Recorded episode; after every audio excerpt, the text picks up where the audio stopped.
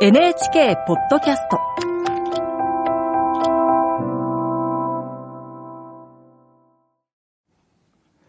こんばんは、作家の高橋源一郎です。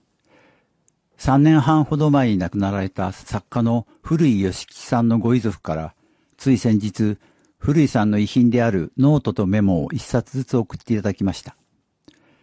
ご縁がある方にとのことだったので、喜んでいただいたのです。もしかしたらそれは、作家仲間というより、競馬ファン仲間としてのご縁だったのかもしれません。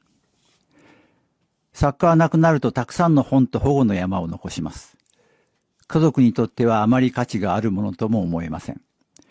僕も最近では、うず高く積まれた本の山を見て、少しずつ処分していかないといけないかなと思うことがあります。それでも本は引き取ってもらえますし、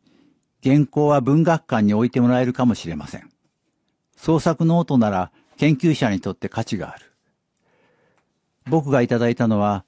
古井さんが自分の勉強のために使っていたギリシャ語ノートと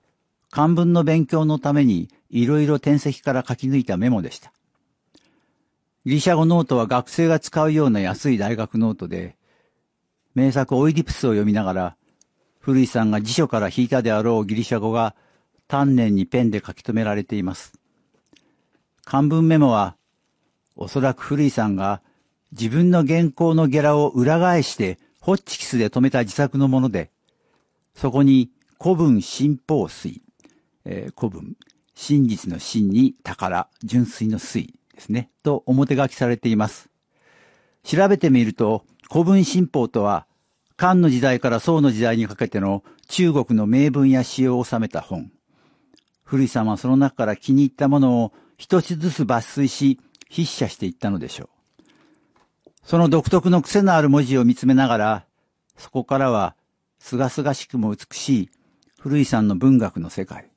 古井さんという人そのものの気配が漂ってくるような気がして、僕は何とも言えない気持ちになったのでした。手書きの文字を読んでいると、